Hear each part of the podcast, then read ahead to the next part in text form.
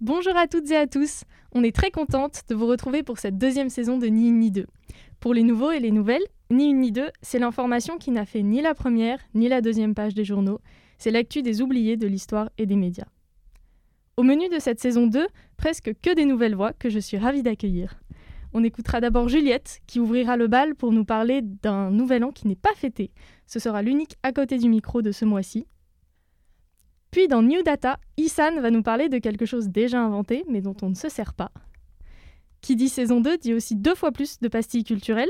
Je vous parlerai roman et comme d'habitude antifascisme et Louisa, exposition et cinéma. Enfin, c'est Laura qui reprend pour ce mois-ci les oubliés de l'histoire. Elle va nous emmener très loin dans le temps et par-delà les mers. Pour compenser l'absence d'un deuxième à côté du micro, on conclura enfin sur quelques recommandations. Bonne écoute vous écoutez Ni ni deux, saison 2, épisode 1. Juliette va nous parler du calendrier républicain et révolutionnaire dans À côté du micro. Bonjour Juliette. Bonjour Héloïse et bonjour chères auditrices, chers auditeurs, citoyens et citoyennes et bonne année. Alors oui, évidemment, bonne année scolaire que je vous souhaite dans la mesure du possible agréable et fructueuse, mais surtout bonne année 229 de la République. Nous avons en effet fêté il y a quelques jours, et quand je dis nous, c'est vraiment très peu de personnes, le nouvel an du calendrier révolutionnaire ou calendrier républicain, adopté par la Convention en 1793, après la Révolution française. Ce calendrier, qui, entendait abolir l'ère vulgaire de l'Ancien Régime et de l'absolutisme et faire naître une nouvelle ère, celle de la vertu, de la liberté et du règne absolu de la nature, fut très tôt abandonné, et à mon plus grand déplaisir parce qu'il était vraiment très stylé. Le calendrier républicain débute le 22 septembre, septembre, date de la proclamation de la Première République, mais aussi jour de l'équinoxe d'automne. Il est composé de 12 mois de 30 jours, eux-mêmes découpés en 3 semaines de 10 jours. Et au lieu des saints du calendrier grégorien, chaque jour célèbre une plante, un animal ou un outil agricole. Les 5 ou 6 jours qui restent, qui ne sont donc pas attribués à aucun des mois, sont les jours complémentaires, aussi appelés sans-culotides, célébrant quant à elles la révolution et ses bienfaits. Ce calendrier rationalisé est mieux construit que le, calendrier grégorien et est plus proche de l'année tropique que celui-ci, c'est-à-dire qu'il s'accorde mieux avec l'année solaire et la périodicité des saisons terrestres. En effet, et c'est selon moi ce qui fait sa plus grande force, le calendrier suit le cheminement des saisons et en plus de ça avec beaucoup de poésie. Les trois premiers mois, les mois d'automne, vendémiaire, brumaire et frimaire, évoquent la période allant des vendanges au premier froid. Les trois mois d'hiver, nivose, pluviose et ventose, rappellent la neige, la pluie et le vent. Les trois mois de printemps, germinal, floréal et prairial, célèbrent les fleurs qui germent et les prairies qui fleurissent. Et puis les mois d'été, messidor, thermidor et fructidor, pour les grandes chaleurs et le blé doré d'avant les moissons. Et c'est ici que je prends la liberté de vous dire deux mots sur, Fabre d'Églantine, celui qui a donné leur nom au mois et au jour, et qui a donc par son génie donné toute sa force et sa poésie au calendrier. Poète et révolutionnaire mal connu, Fabre d'Églantine était aussi dramaturge et député jacobin de la, de la Convention. C'est lui aussi qui a écrit la célèbre chanson Il pleut, il pleut bergère, où la bergère serait Marie-Antoinette devant faire face à la tempête révolutionnaire. La légende raconte qu'il aurait d'ailleurs chanté une dernière fois sur la route vers l'échafaud du calendrier lui-même, donc à ceux qui ont contribué à le concevoir, du de Vendémiaire à Fructidor, j'espère avoir pu vous convaincre de toute la supériorité du calendrier républicain. Cependant, il présente un seul défaut, mais un défaut de taille, puisqu'il est construit sur des règles qui rendent difficile sa perpétuation dans le temps, ce qui cause un casse-tête chez les quelques personnes qui aimeraient le voir revenir. Merci beaucoup Juliette pour ce partage enthousiaste sur le calendrier révolutionnaire. Merci.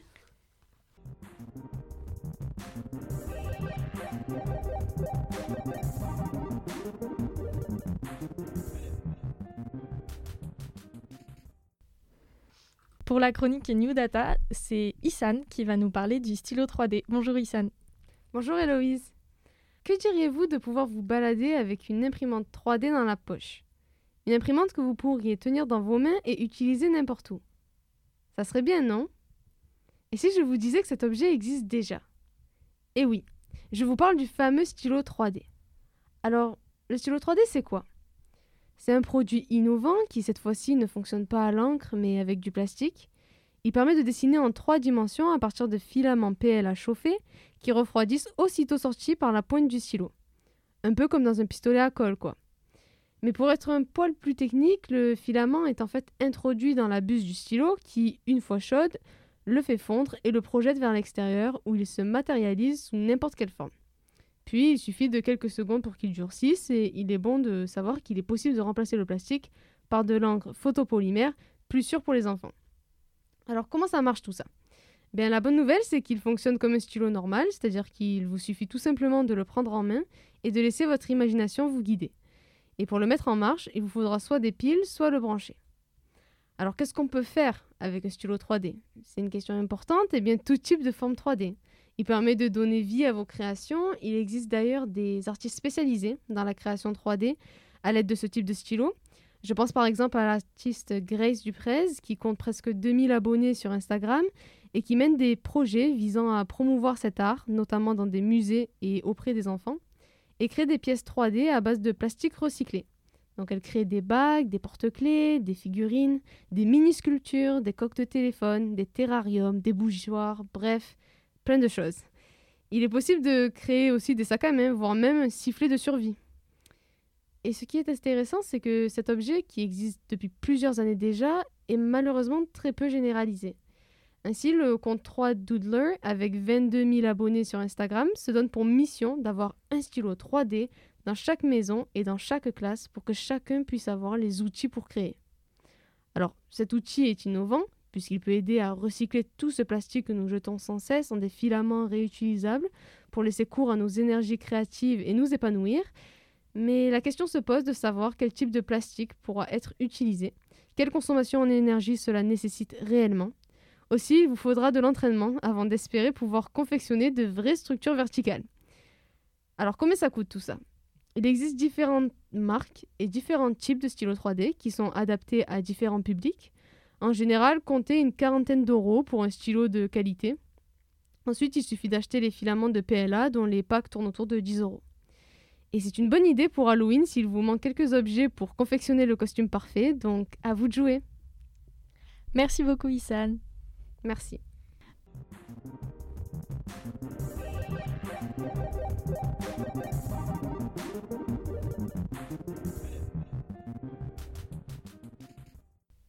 On n'oublie pas nos auditeurs et nos auditrices qui sont en quarantaine.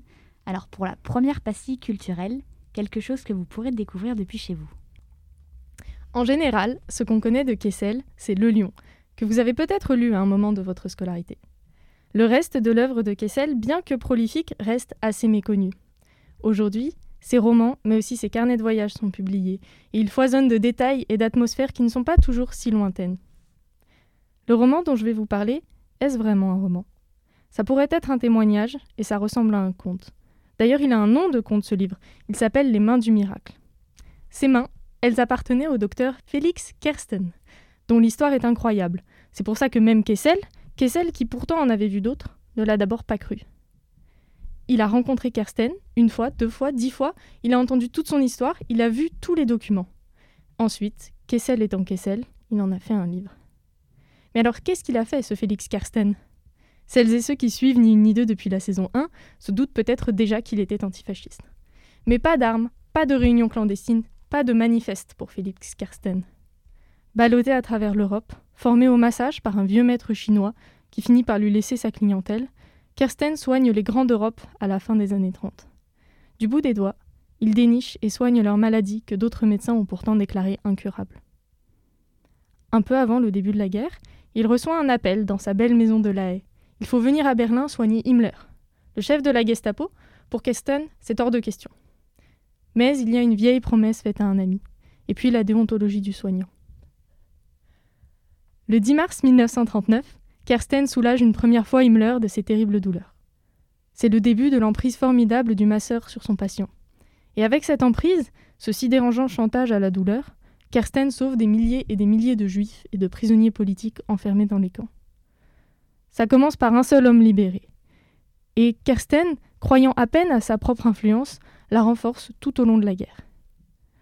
Tout dans ce livre met notre morale à l'épreuve.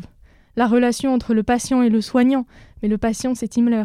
Mais Kersten, qui est si bon, si doux, se met à utiliser son pouvoir sur la douleur pour le manipuler. Bien sûr qu'on n'a pas de doute sur le bien fondé de l'action de Kersten. Mais l'écriture de Kessel, tout en nuances, nous plonge dans les dilemmes de cet homme. Un homme qui, comme le décrit Kessel, était grand, corpulent, vêtu de bonne étoffe, mesuré dans ses mouvements, débonnaire de traits, rose de teint.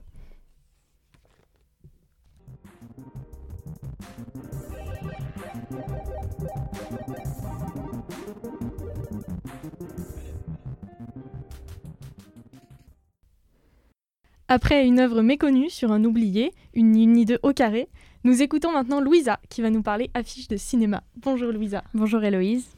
On t'écoute. Que tu sois dans une salle de travail pour rédiger ta dissert d'histoire, ou bien au MK2 d'en face pour voir le dernier film de Mads Mikkelsen, profite d'être à la BNF pour aller flâner à l'exposition à l'affiche. C'est rapide, c'est gratuit, et tu pourras tester ta culture cinématographique. Perso, euh, j'étais un peu larguée.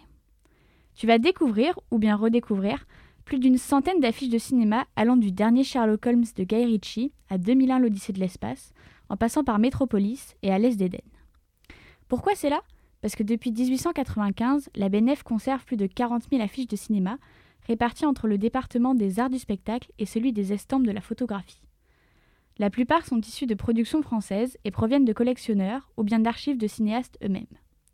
L'expo a pour but de mettre en lumière cet art commercial relevant de la publicité, souvent oublié et qui pourtant est un élément clé dans la promotion de films. alors, est-ce que tu as déjà entendu parler de la profession d'affichiste? Ce que j'ai trouvé assez impressionnant dans l'expo, c'est le nombre d'affiches dont on ne connaît pas l'auteur.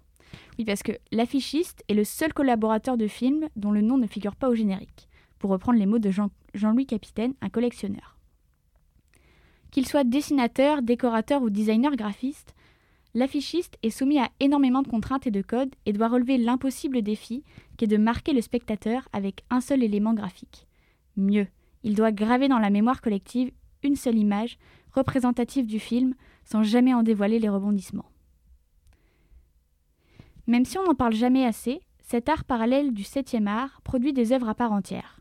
Par exemple, l'affiche originale de Metropolis, existant en seulement quelques exemplaires, est conservée au MoMA à New York. Autre exemple, jusqu'en 1990, l'affichiste était récompensé au César pour son travail. Alors pour combler les lacunes de ta culture G, tu peux commencer par retenir ces trois grands noms. Tout d'abord Chica, c'est un affichiste phare des années 60 et de la nouvelle vague. Il a notamment créé l'affiche de Une femme est une femme et des parapluies de Cherbourg.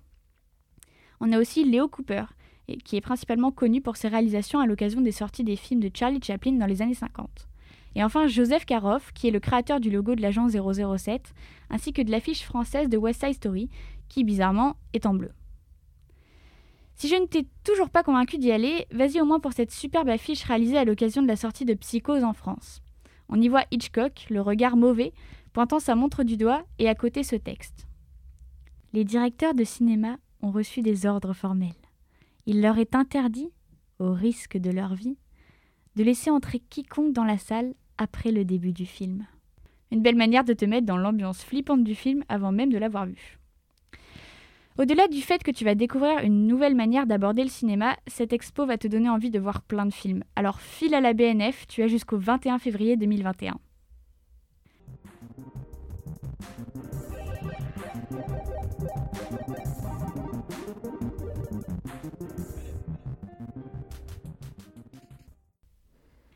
Pour la première chronique des oubliés de l'histoire et des médias, nous retrouvons Laura. Bonjour Laura. Bonjour. Qui va nous parler des esclaves de l'île Tromelin. Eh oui, Héloïse. Alors, bonjour à tous et à toutes. Aujourd'hui, je vous emmène outre-mer, bien loin dans l'océan Indien. Perdue entre les flots, elle passe inaperçue, la petite île de Tromelin. Innocente au premier abord, elle l'est beaucoup moins quand on sait le secret qu'elle renferme. Une histoire méconnue, un autre radeau de la Méduse. Retour en 1761. Le siècle de Voltaire, le siècle des Lumières, mais surtout le siècle de la traite négrière. Au mois de juillet, le soleil brûle sur l'océan Indien. De Madagascar, à l'ouest, vient de partir l'Utile, un navire de commerce. Mais d'un commerce bien particulier. À son bord, il ne transporte pas moins de 160 hommes et femmes malgaches achetés pour 25 000 livres. Il faut dire que le commerce d'esclaves est beaucoup plus lucratif que ce qu'il faisait jusqu'alors, et à force de complicité, il n'en faut pas plus pour convaincre l'équipage d'agir dans l'illégalité. Mais entre le port de Foule-Pointe et l'île Maurice, c'est sans compter l'île aux sables, alias l'île de Tromelin. Et dans la nuit du 31 juillet au 1er août, l'eût-il fait naufrage sur les récifs coralliens. Parmi les malgaches, seule une soixantaine réussit à, gagner le rivage avec l'équipage. Le reste périt noyé, enfermé et enchaîné dans une cale aux portes clouées. L'île est petite, trois kilomètres de long, et il trouve peu de ressources. Sombrant dans la folie, le capitaine Jean de Lafargue est remplacé par son second, Barthélemy Castellan du Vernet. Durant les deux mois qui suivent, les hommes s'attellent à construire une nouvelle embarcation avec ce qu'ils ont sous la main et les matériaux récupérés de l'épave. L'embarcation est prête. Dessus tiennent difficilement, mais sûrement, les 122 hommes d'équipage restants. Se tournant vers les Malgaches, Castellan leur fait une promesse. Il reviendra les chercher. Les Malgaches attendirent 15 ans une promesse qui ne fut jamais réalisée. En effet, de retour à Madagascar, le gouverneur de l'île refuse catégoriquement toujours de, fournir un navire à Castellan pour aller chercher les esclaves abandonnés. Après quelques voyages entre l'île Bourbon, l'actuelle Réunion, et l'île de France, aujourd'hui île Maurice, ce dernier revient en France métropolitaine. La nouvelle agite un temps les milieux intellectuels de l'époque avant d'être enterrée avec la guerre de Sept Ans et la faillite de la Compagnie des Indes. Mais retournons sur ces petits kilomètres de terre, de roches et de sable où se serrent les malgaches.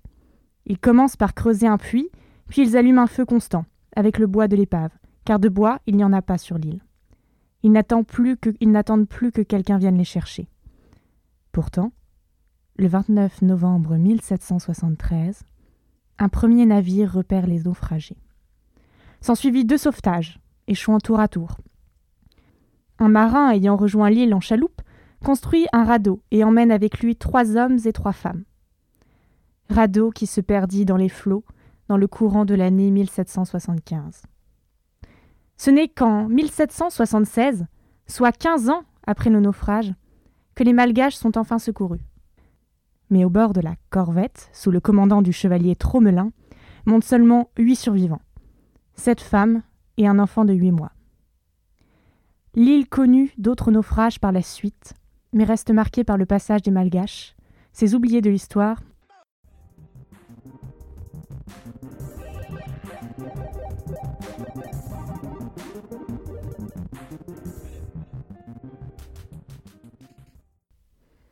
Et pour finir, quelques recommandations.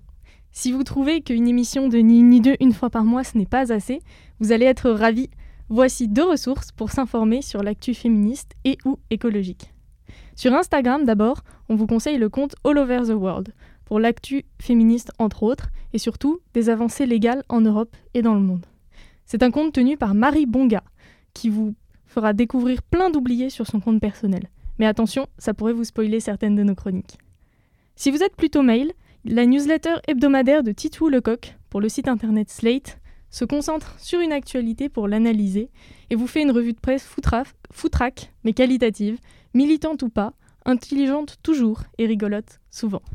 Merci à toutes et à tous de nous avoir écoutés. C'est la fin de Ni une ni deux pour ce premier épisode de la saison 2.